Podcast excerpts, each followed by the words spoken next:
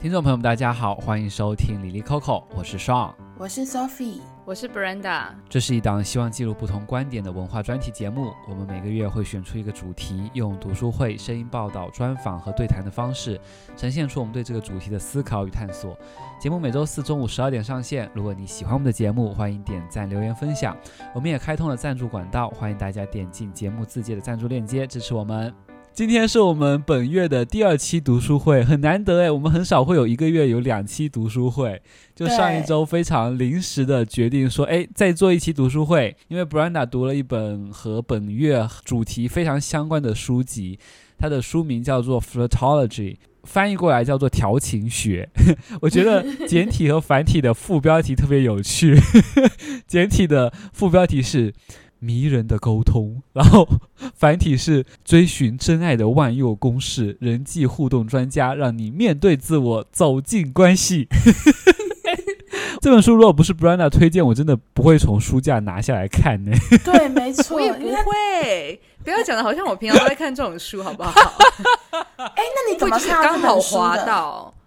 我就是看到有有人在介绍这本书，然后我就想说，怎么会有这种书啊？哈哈哈！然后看了一下那书的介绍，发现哎，好像会蛮就是有知识点的，所以我就想说来翻翻看。然后翻了之后也觉得意外的好看。对，反正就是一本意外收获的很有趣的书。先和大家简单介绍一下这本书啊，它的作者叫做 Jane Smith。那相关的信息不是很多。然后这本书主要是基于他的硕士论文的研究，他采访了超过两百个人，然后后续也花了大概十多年的时间去了解调情这件事情。所以他就想要帮助大家去学习或者是了解如何进行调情。你看调情是不是跟我们这个月的主题很搭？和陌生人调情，然后补充一下，就是因为作者他本身是人类学的背景，所以他就是会用一些比较社会科学或是人类学的角度去理解调情这件事情。我自己在阅读的时候，就是可以感觉到他跟可能比方说我们会看到的像是 pick up artist 这样子的。某种行为艺术不太一样，它更多的是比较像是从社会科学的角度去看，说，诶，人跟人之间互动的关系是什么样子？所以就是读起来并不是让你是说你要去征服谁，或者说你要去得到谁，那就是这个也是我们等下会讨论到的内容。是的，是的，是的。那我们首先开始先想聊一下调情这件事情啊。大家在看这本书之前，就是你觉得印象中你的调情是什么样子的呀？我还有印象，我人生中第一次学到 flirt 这个字的时候，是在我高中时期。然后那时候我不知道我在跟我朋友聊什么话题，他就突然说：“哎，谁谁谁的这个行为，他就是在 flirt。”然后这是一个就是英文课本里面不会出现的单字，我还问他说那是什么意思。然后那时候他他说：“啊，就是调情啊。”然后我就哦，好害羞啊，怎么会怎么会讲到调情这样？就觉得说好像调情是一个我自己的画面，就是他是在酒吧里面彼此对到眼。然后某一方就会上前说话，然后或是在约会的时候要展示自己的魅力，然后有一些眉来眼去或是肢体碰触的桥段，对，然后就简单一点来说，我就觉得调情就很像是一种要勾引对方的一个行为。哦，我跟 Brenda 这个很像哎，我在我的第一印象中，调情就是一个 蛮色情的词，高中不会教的词啦。就 是对啊，就是高中英文课文里面那种禁忌词汇。对，就是你看调情，哎，情哎，情是什么？情是情趣。所以我我第一印象想到的也是在酒吧这个场景，哎，就是两个你知道极具性张力的人在暧昧的拉扯，就是那种 有男生用那种气泡音说：“可以请你喝一杯酒吗？”啊，等下没有气泡音，不对，我觉得尾音有 调情失败，打破。自己讲完自己打破，调情失败。你再一次，然后反正我觉得我不能不能再一次，都都发现这个人设立不起来。反正我觉得他的重点就是极具性张力的两个人有那种眼神，而且特别是眼神那种交流，就是用眼神说：“哎，我今天晚上一个人喝哦，哎，我也是哦。”的那种感觉。好，就是我觉得调情在我这边就是有一种。One night sex 的那种感觉啦，就充满欲望和张力的一个词。Sophie 呢？我的话也是就是我觉得调情对我来说是一个很非日常的词，然后就像两位提到，都会跟一些酒啊，或者是一些眉来眼去做连结。就一般来说，一个人平常走在路上，你不会突然整个人进入一个就是要性吸引的阶段，跟人家眉来眼去嘛。所以上一次我记得 Brenda 说，我最近在看调情学的时候，我不知道大家还记不记得啦。反正我记得我跟 Sean 都笑了，而且我们都是用一种不怀好意的笑，就是哦，然后开始笑，那种有点调侃式的、起哄式的笑，这样就觉得说，哎，你怎么怎怎么会在看这个书这样子？但就像 Brenda 讲的一样，我真的来看了这本书之后，才发现调情真的不是我们想象中那么神秘的模样，其实是还有很多有趣的事情。组合成这个调情的行为，这个我们后面可以来聊一下。我觉得，因为刚刚上有提到说，嗯，在调情的时候，好像就是彼此会互换一些眼神，然后就是传达一些情意。但是我们在看解密陌生人的时候，就会知道，就是这些眼神或者说这些表情，它可能其实都是不准确的一些讯息。所以在看这本书的时候，他可能更多的就是很具体的去告诉你说，这个这件事情要怎么做，然后把它透明化给你看。对对对，是。那刚才正好 Sophie 也提到说，看完这本书后，对于调情的认知也有变化了。Sophie 有什么具体的变化吗？嗯，就像我刚刚讲的，因为我觉得调情是一个很非日常的行为嘛，所以它就是一个很难的事情，就是他有一点天时地利人和，你必须要在一个场合碰到一个你看对眼的人，然后那一天你状况很好，整个人都散发出强烈的吸引力。对方对你也有兴趣，嗯、然后你们才能够有后续这个调情的这个行为。但这本书其实提到一件事情，我觉得很有趣的是，他说调情其实没有很难哦，他的开端就是问别人一个问题。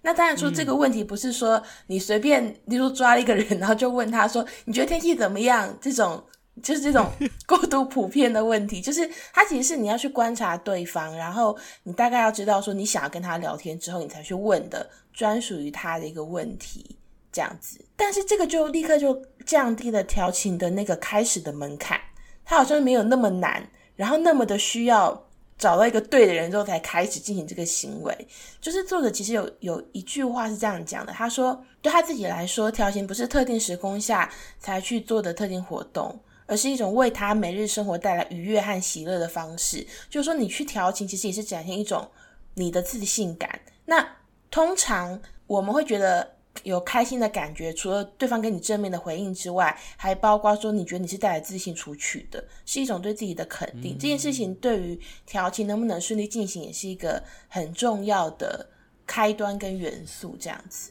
所以我会觉得还蛮有趣的。但是它其实主要分成两部分啦，一个就是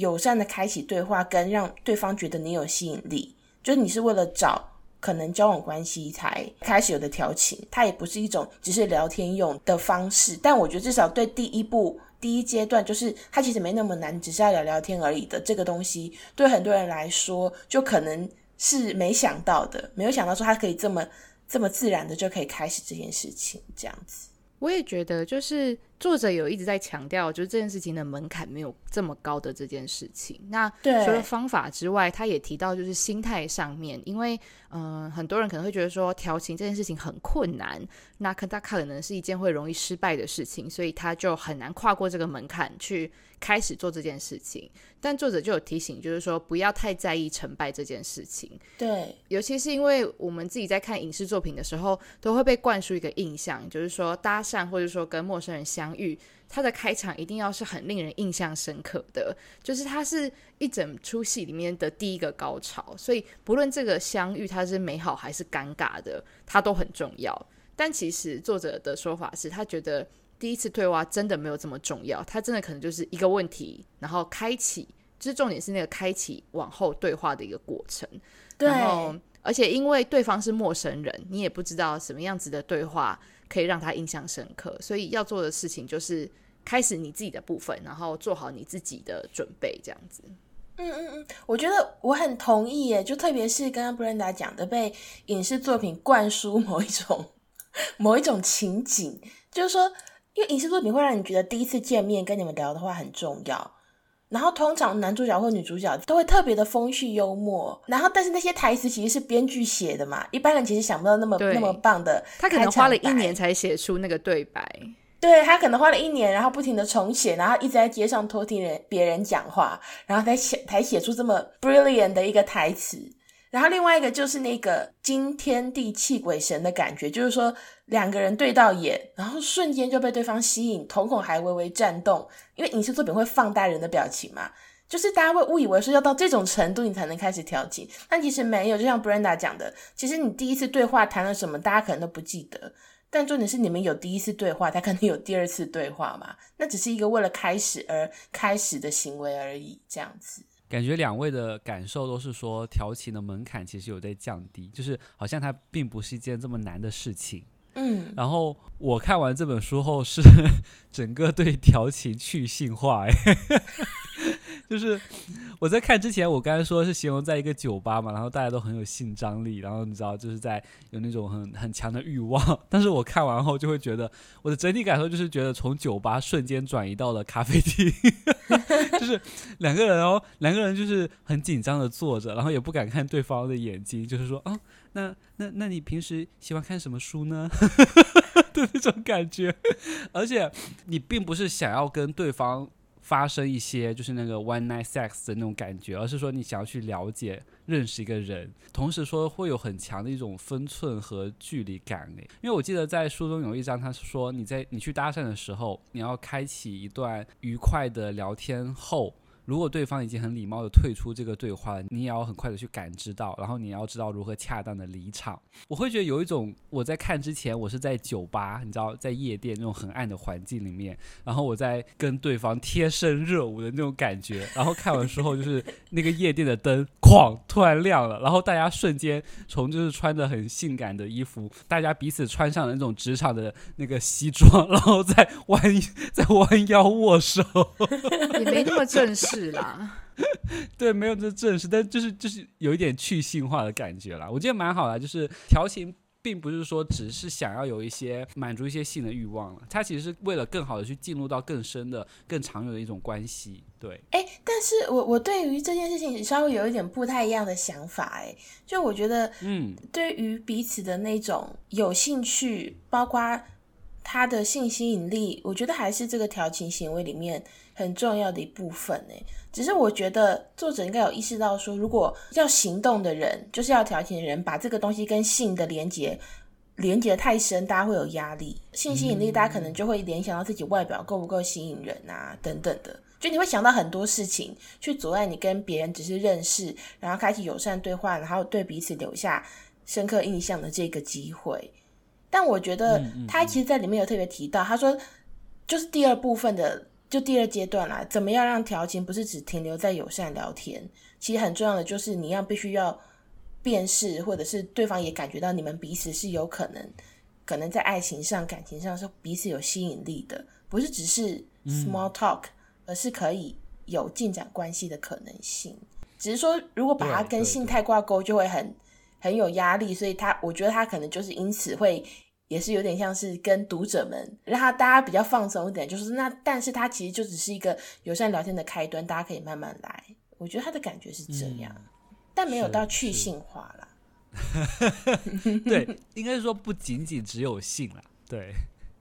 对，嗯、也没有去掉，就是、对。对，然后这本书其实一共是分为八章嘛，然后是分别从像调情的迷思、如何去确定目标、怎么找到对方、如何去接近调情对象等这些方面。我觉得他就是很细节的，就是 step by step 去教你说如何进入到一段关系，就有一种恋爱步骤书的感觉。然后书中有一个很经典的调情的六大法则嘛，就是 HOT APP，就是六个词的缩写，就是 H O T A P，它分别代表的是幽默、开放式的肢体语言，还有触碰、注意力。接近度和眼神的接触，我觉得这六大法则还蛮重要的。它不仅仅是你吸引对方的方法，也是你判断对方有没有被你吸引的一个方式嘛。比如说，他有提到说，如果对方跟你说话的时候，他的膝盖已经不是朝向你了，或者他的脚尖已经不是朝向你了，你就说明你可以差不多结束这段对话了，就是可以从肢体的语言来感受对方对你的一个态度。大家觉得就是。这八章里面哪一个部分？因为他介绍很多方法嘛，就是哪哪些方法是你比较受用的？就是你看完之后恍然大悟，说：“哦，原来调情还可以这样子啊！”嗯，我觉得我比较多是被提醒，哎，就是比方说开放式肢体语言的部分，我蛮早之前就有意识到，就是说我在某些场合，我如果不想跟人社交的时候，我就会开始用手机。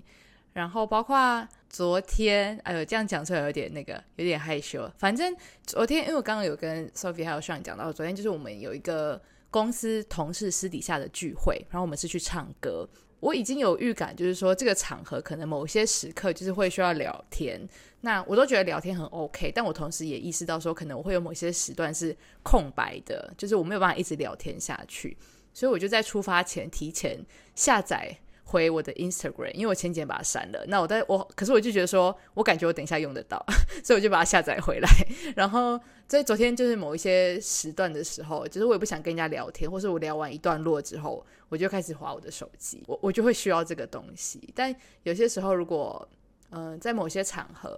嗯、呃，我开始玩手机的时候，我可能其实就是阻断了我跟别人开启对话的可能性。所以就是手机收起来，然后尽可能的让自己是一个开放的感觉，就是可以让别人对对你有兴趣的人，可能可以有机会去接近你。我觉得我还蛮懂，就是这种你如果不想跟人家聊天，你就会开始做一些别的事情，然后散发出请不要跟我讲话的那种气场。嗯、对，因为我觉得我还蛮常在社交场合做这件事情的。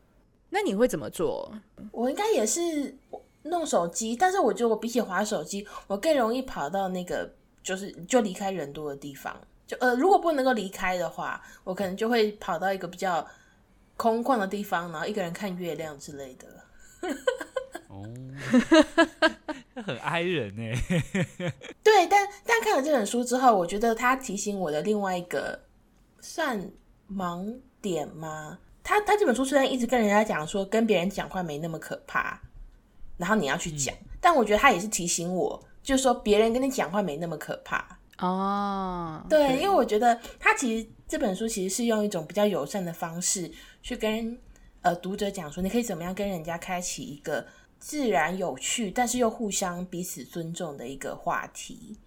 因为像我们前面也提到，稍微提到就是那个 pua picartist 他其实他的那个主动发起行为的人跟接受这个行为的人，他们彼此并不是一个平等关系。就是说，主动发起这个行为的人，他相对是比较强势的，他需要能够征服你，或是必须要用一些技巧让你对他印象深刻。但这本书这个条形学这本书，他其实又一直强调说，你提出这个。呃，邀约之后要不要拒绝，其实是对方是平等关系的。你不能够因为你提出这个邀约，然后对方不接受，你就要自己心里很受伤。其实并不是这样子。他有教大家一些调试的方式啦，但我也可以感觉到说，其实好像真的别人有时候只是想跟你聊聊天，他没有什么意图说你们两个非得要怎样，你们非得要交换方式吗？或是他找你聊天之后，你就要对他负责？你一定要让这个对话是一个很快乐的情景，好像也不一定。就大家如果都是一个成年人，彼此意识清楚的话，其实它就是一个聊天而已，不需要把它想成压力太大这样子。对，这个倒是我自己对于过去我有时候很很拒绝跟别人聊天，就是因为我好像也有点担心这个话题很无聊，那会浪费我的时间。但后来觉得说没有啊，你认识一个人，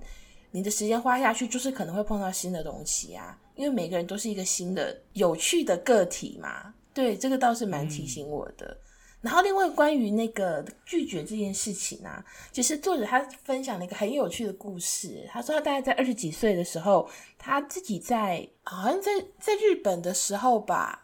他那时候在日本教英文，后来假日的时候就想要跟朋友一起去呃休息一下，然后好像就在某一天在某一个俱乐部，然后看到一个他觉得还不错的男生站在那个舞池旁边，然后他就一个人嘛，所以那个时候他就走过去跟那个男生说：“诶，不好意思，你想跳舞吗？”结果那个男生打探了他一下，然后就说：“呃，不用。”然后就把眼神移开了这样子。然后我还记得，就作者有写说他那个时候觉得很尴尬。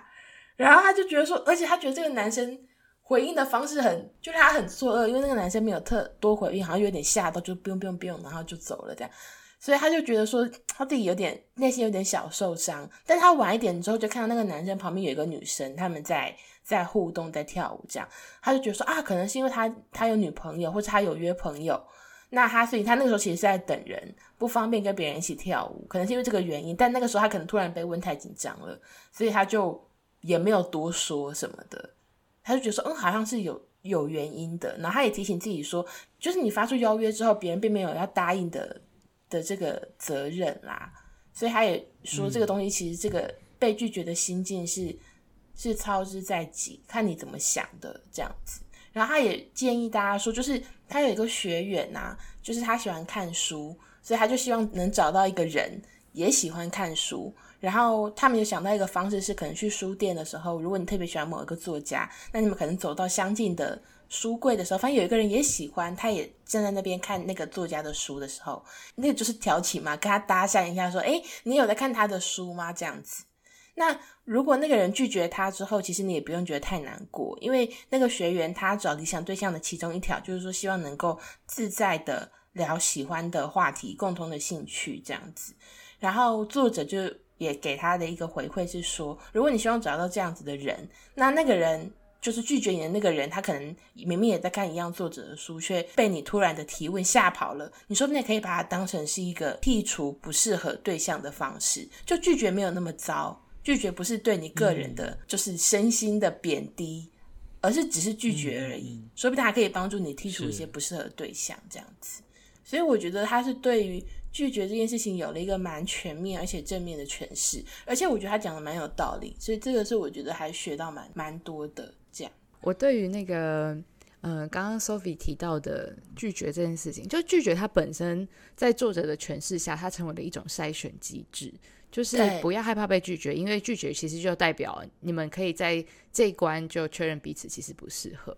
那嗯、呃，包括就是说在那个舞会上面被一个男生拒绝这件事情，就是作者他就有提到说自己当下就觉得说他已经没有他的价值感，就已经完全面的丧失了。他觉得就是自己不够好，然后就对方才会看不上他。但其实。被拒绝的原因很多，然后他也不应该让自己的价值就是交给一个全然的陌生人决定，就是那也就只是一瞬间一个对话，然后一眼的事情，那并不并不能代表你个人的全部。即使是从搭讪进一步到约会，其实也可能只是代表对方对你的兴趣又再多一点点。不代表说两个人就要一辈子牵手走下去，就对方依然是一个我们不太了解的陌生人。但我们很常就会很滑坡的去觉得说啊，他拒绝我了，我超不好，或是啊，他同意我，那我们一定可以走一辈子。但其实没有，他就是一步一步一步的，就是慢慢在累积彼此默契跟互动的过程。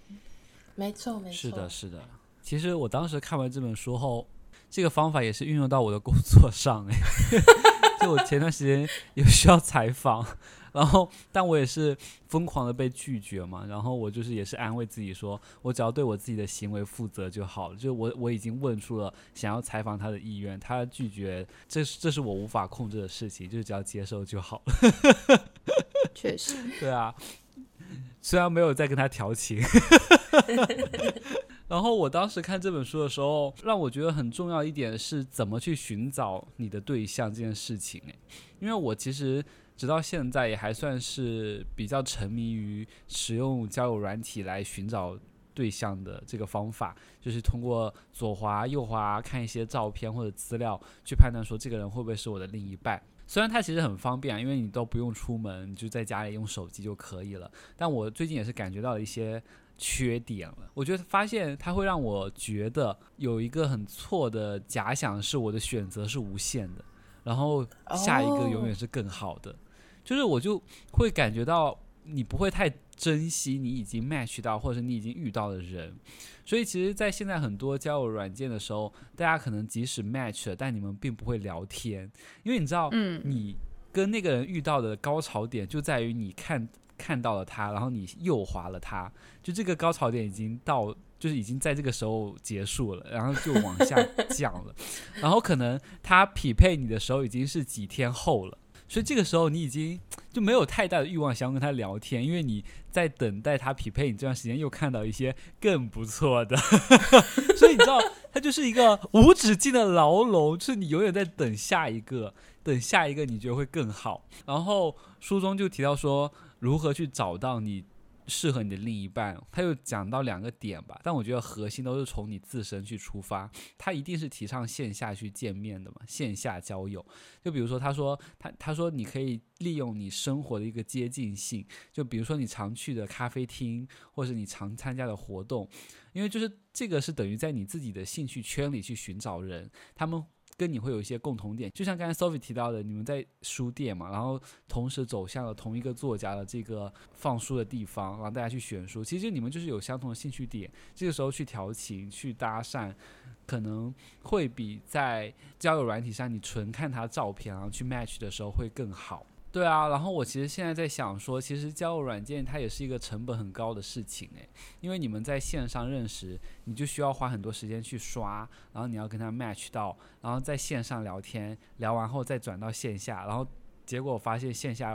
不太有感觉，然后还要再寻找你们的共同点，然后就其实我觉得发现它也是一个很花时间的东西，然后成本很高。同意，而且我觉得就是作者就是在陈述为什么不应该使用。就是线线上交友软体的这一段，就是说服了我。好，我可以不用去用交友软体了，没有关系。我的我觉得我的焦虑有被缓解，因为之前在用的时候，可能多少会觉得说啊，我如果不用的话，我可能就遇不到人了，我就不知道去哪里认识新的人。但是我又很不会做线上聊天，所以我就是同时一边在用，一边又觉得天啊，这件事情真的太困难了，我不知道怎么做。可是。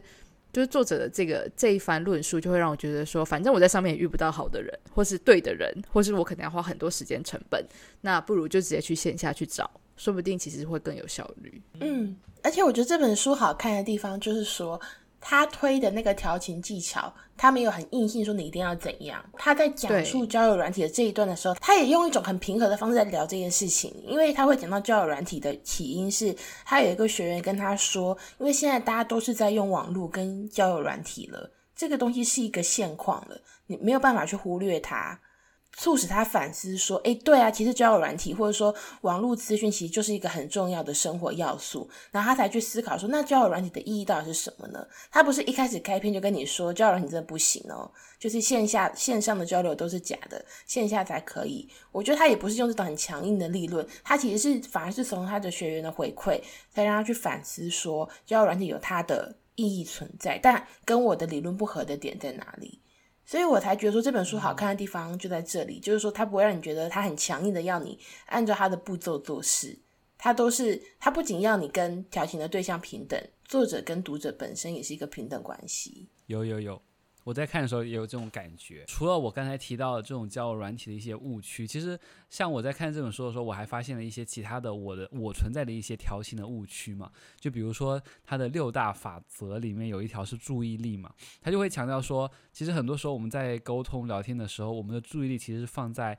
自己身上的，而不是放在对方身上的。我就会想到，其实真的，我有时候很在对话的时候，我就会突然想到一个很好的回应或者很好的内容。然后我这个时候就会很容易忽略掉对方后面在说什么，然后就急着想要找到一个点，然后把我刚才想到一个我觉得很有趣、很奇妙的点那个说出来，就是找到那个关键的时间点可以插入我的话。这时候其实我的注意力就不在对方身上，就完全是在我自己身上的。所以这是作者提出了一个注意力的缺失嘛，或者说是你你的误用，就把注意力误用到了自己身上。大家在看这本书的时候，有也有这样一些就是发现自己存在的一些误区吗？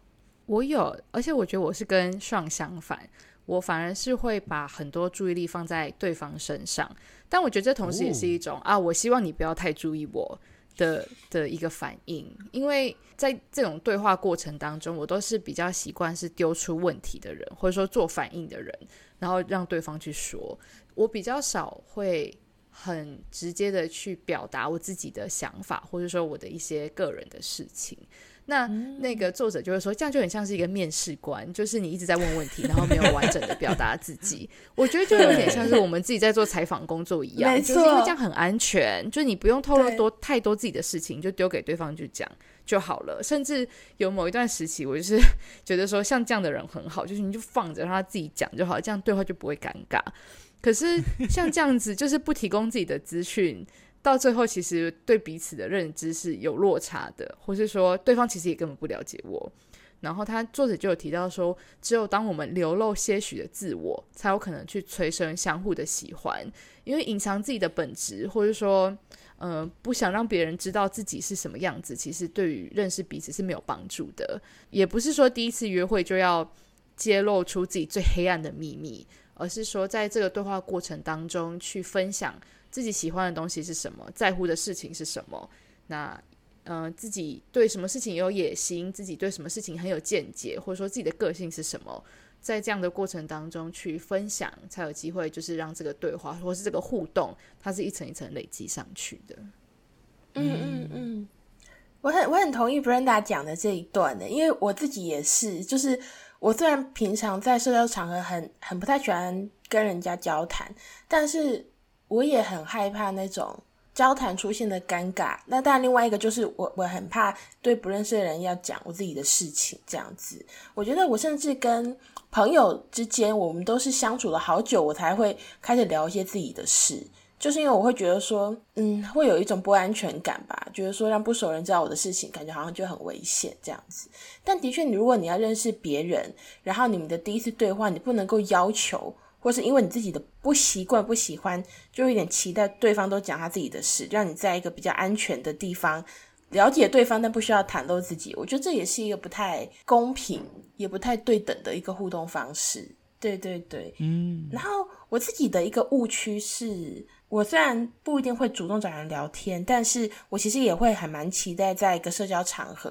然后我碰到一个我觉得很不错的对象，然后我跟他聊聊。这这个也是一个我会很期待出现的场景，但这本书它其实就有点打破这个与人交谈的这个有点像是美好的幻想嘛。他就说，其实人很难进入一个空间，然后你只要用眼睛快速的，就是扫视四周，然后你就可以找到那个你一眼就觉得对的人，其实很难的，而且很鲁莽。对，其实这是很难发生的。然后通常会让大家就有点像是你走进一个房间，然后看了一圈就觉得哦。没有什么感兴趣的人就觉得说，哎，今天来这个社交场合很很没有意义。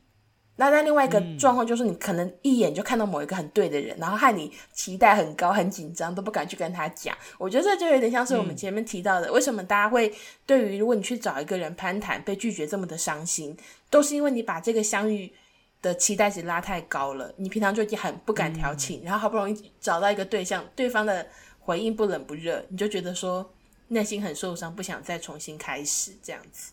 那但是作者他就强调说，重点不是用看的知道对方有吸引力，因为如果你只是被动观察，很明显能够吸引你的点就是外表嘛。但是他说，其实重点是你要去跟他们聊天，有点像是你进到一个社交场合，你可以给自己一个挑战，对五个不同的人至少问一个问题，然后再看看你对他们的感觉如何。因为这样的话，你对。呃，你受某个人吸引的机会就不会只受到他们的第一印象影响，然后也可能会改变你会不会喜欢某个人的标准。就说不定你跟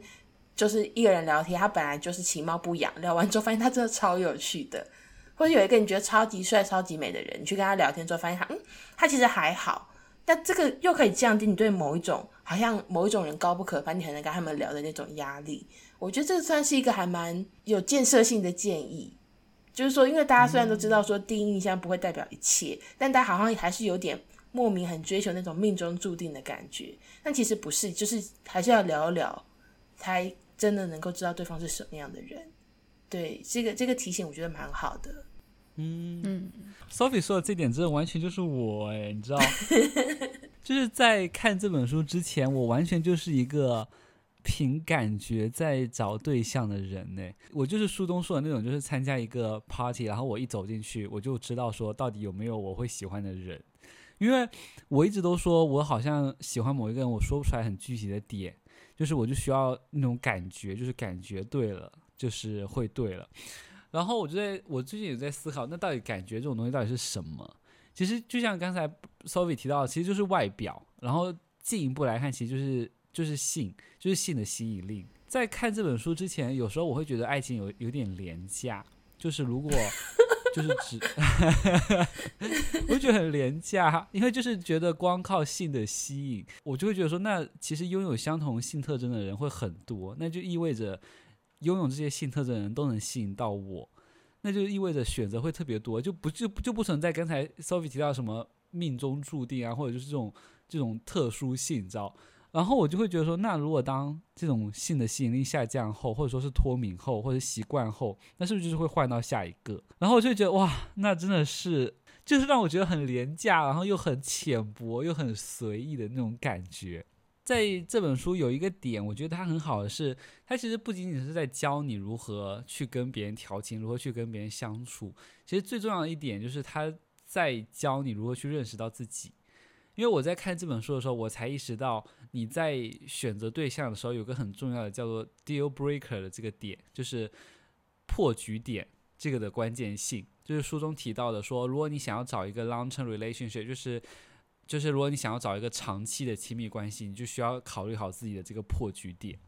所以，其实，在看完了这本书后，我最近也在思考说，那我的破局点是什么？就是这五个，因为书中有提到说。应该是五个的这种关键的特征，对于你选择亲密伴侣的特征到底重要的是什么？然后我就在思考，哇，那我的到底是什么？我目前来说，我也还没有想到五个都完全想清楚诶，但我目前想到的两个是说，一，我喜欢对方有运动习惯，就是至少这样子，我们算是有相同兴趣爱好的，会可以一起运动。然后第二个我觉得很重要的点是，我希望对方不会强势的干预我的生活习惯，或者说改变我的生活习惯。就比如说，他不会要求我延迟我的入睡时间，然后不会改变我的一些要求，我改变一些我的生活模式。我会发现我其实是需要有一些这种固定的生活模式，就每天固定做一些事情，就是这种有规律的入眠时间会让我觉得很安心。所以我就在想，如果我的伴侣会要求我，比如说他要求我不准十点半睡，必须十一点半睡，然后我就会觉得那好像就不会不太会是，就是我所期待的的一种亲密关系吧？对啊，所以我就在想这个 deal breaker 到底还有哪些？两位有想过吗？首先，请符合以上两个 deal breakers 的人们速速上前，就是上已经开出他的条件了。对，跟上联系一下。大家如果有兴趣的话，就是欢迎欢迎，嘿，不要客气。对啊，我我现在单身。对，已经很具体了，嘿。可是我现在发现哦，就是每天十点半睡的真的很少，就是你不可能在年轻人当中找到十点半睡觉的人。不是，可是因为重点不是十点半睡，而是不会干预你嘛，所以。对啊，他重点是他不会要求你说，因为我十二点睡，你也要十二点睡。他他几点睡对你来说没差，重点是他不能要求你怎样。对啊，对对。确实没有人会十点半睡了，所以 我最近都九点睡耶，怎么办？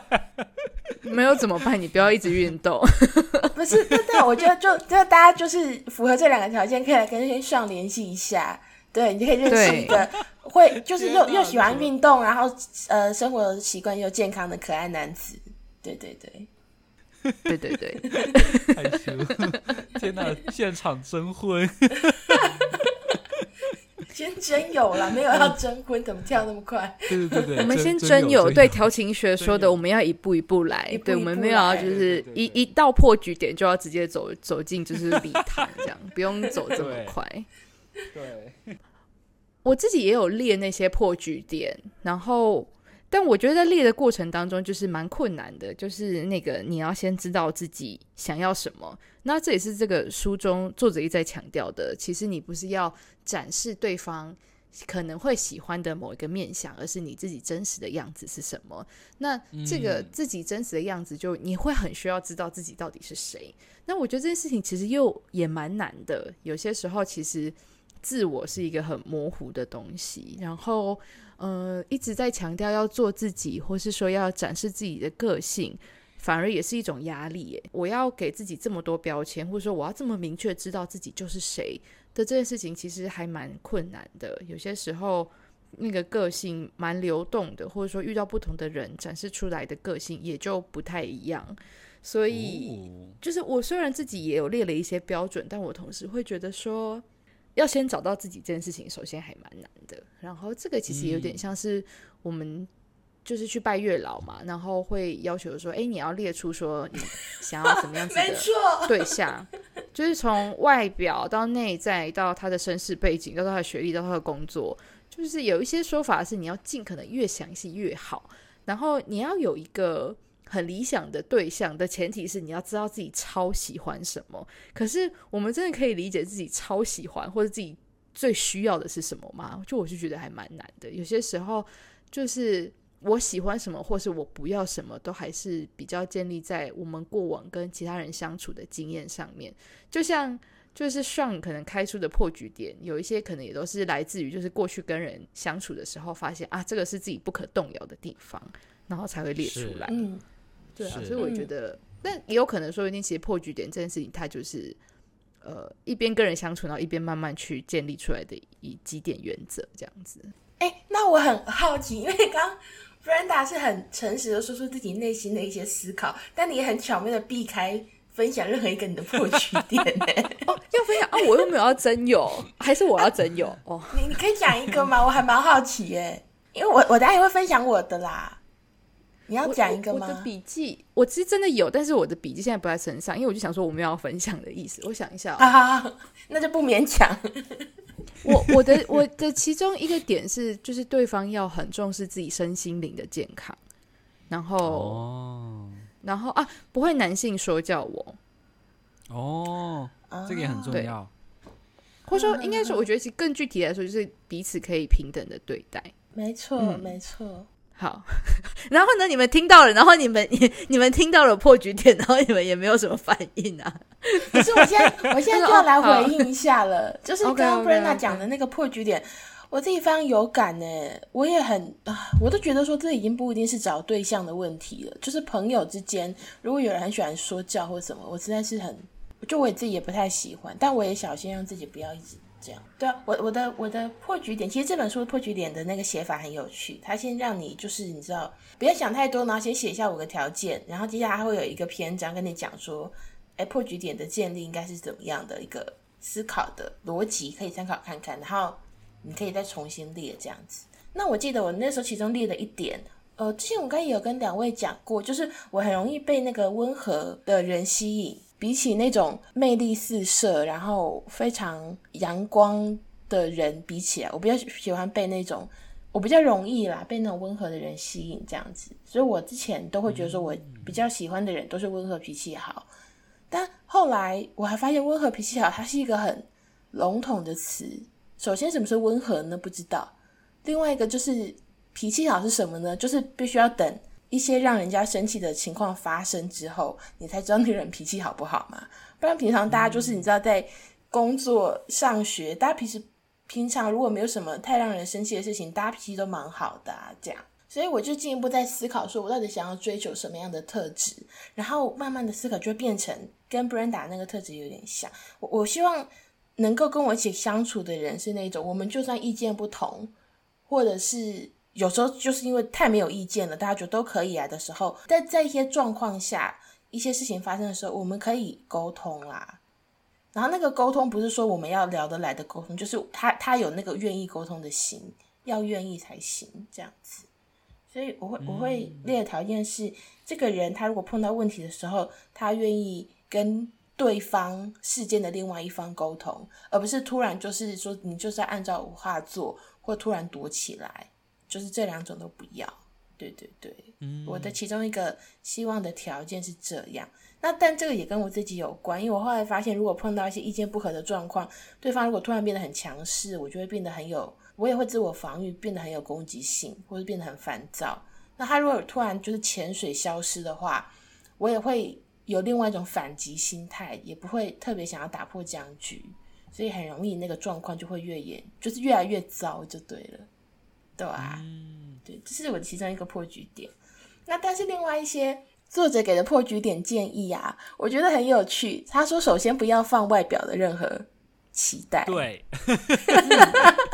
就让我想到刚刚 Brenda 说拜月老有没有？就之前我陪朋友去那个拜城隍庙的月老的时候，都被叮嘱说要写的很详细，然后大家连你希望几公分高啊，然后。呃，体重什么大家都写出来了，要不要黑头发？我那时候就说他可能染发，他可能月老在找他的时候，他刚好染成白色，那说不定你就错过对的人之类的。对，但那时候大家，对大家的那个外表都会很注重的写的很细，但那个那个作者就特别就讲说，就是因为这外表这个东西真的是很难很难定义一个人的。就是说，你希望他看起来就是很入你的眼，有时候不一定是他长得又高又帅，而是他的卫生条件跟你是相符的，就他的卫生习惯啦，就就之类的，他可能背后有很多东西反映，但最后可能最具体的、最直观的是外表，但他其实背后是隐含很多东西，你应该要去写出那些背后的东西，这样子。那他就说，像他就说，有些女生都会说，希望，呃，如果他是异性恋的话，他就说希望男生比他高这样子，但。作者就说她老公就比她矮啊，那她如果一定要按照这个男生比她高的这个标准去找人，她就碰不到她现在的老公了。对，这是一个。然后另外一个是，呃，我就是另外这个真的是很深刻的提醒。他说大家都想要找有幽默感的人，但你不要在你的破局点上面写有幽默感，嗯、你要写有共通的幽默感。嗯、也就是说，如果大家只想到幽默感这个词，其实我觉得大家也神化幽默感这个东西了。跟神话调情是一样的，它是一个很高不可攀又很难的东西。然后你就开始想，从小到大你看到的所有厉害的喜剧演员啊，或是所有帅气的电影主角会出现的某一种吸引力跟幽默感，就觉得说有幽默感必须要达到某一个程度。但其实没有，说不定只是那个人讲了一句话，你容易觉得好笑而已。但其实其他人都一点都不觉得好笑。但如果你能够写共同的幽默感的话，这个条件就会比较好找到，因为你就会知道说，有共同的幽默感就代表说，这个人觉得有趣的东西你也觉得有趣，就是这样子，你们可以一起笑而已，而不是他有多厉害。对，所以我觉得这个也是一个蛮深刻的提醒啦。嗯嗯嗯，对，我也觉得，嗯，就像有些人会觉得郭台铭很好笑，但是就是有些人可能就没有，就觉得他很认真，所以。这个大家的幽默感就会不太一样。我其实原本想举台女啦，但我觉得台女有点糟。就有些人可能会觉得啊，台女好好笑啊，笑不出来。讲这两个字，我就整个就脸会垮掉。那我觉得你拿郭台铭出来讲，也有一点讽刺意味哦。就是当然当然，但我我不知道，我觉得两个都蛮糟的，所以就是两个都不是我的幽默感。嗯，OK，对，反正。这本书我觉得很有趣啦，反正就是如果大家目前想要进入到一段正式的长期关系，但是不知道怎么进入，或者说在这个过程当中有遇到一些问题，我觉得它是一个蛮好的工具书的，你就直接查相关的章节。我觉得会，说不定会得到一些方法和答复的。对，哎、欸，对对对，然后就是我真的还蛮推荐大家不知道怎么跟别人开启话题的人来看这本书。然后他真的有很多实用的建议，然后甚至连比较后期，就例如说你们调情到一个程度，你怎么发出邀约，或是在调情前期怎么判断对方是不是单身，就是这些很实用的 问题。对。对都可以在里面找到解答，而且它真的是，我觉得它真的是一个很平和的推进一些对条形理解的书啦。我看的时候都不会觉得有压力，没错，没错，对，不要被这个书名吓到。对啊，这个书名就，嗯，但它真的很有趣，很吓人。嗯，对对对。那最后的最后，我很喜欢书本最后一章的一段话，分享给大家。然后它大概意思就是说，调情学其实是一种态度，然后它可以运用到你生活的方方面面。这种态度包括积极的心理模式，充分利用每次机会，开放式的身体语言，愿意与他人交流的同时，保有自己的边界，然后充分的要意识到自己对自己的幸福负责。对，我就很喜欢这句话，然后送给现在在听这期节目的大家。耶、yeah.！是，那本期节目就到这里啦。如果大家有任何想法想和我们分享，欢迎在收听平台或者是我们的社群平台留言。IG 搜索“李丽 Coco 下划线 Podcast”，微博搜寻“李丽下划线 Coco” 就可以找到我们喽。那我们下期再见，拜拜，拜拜，拜拜。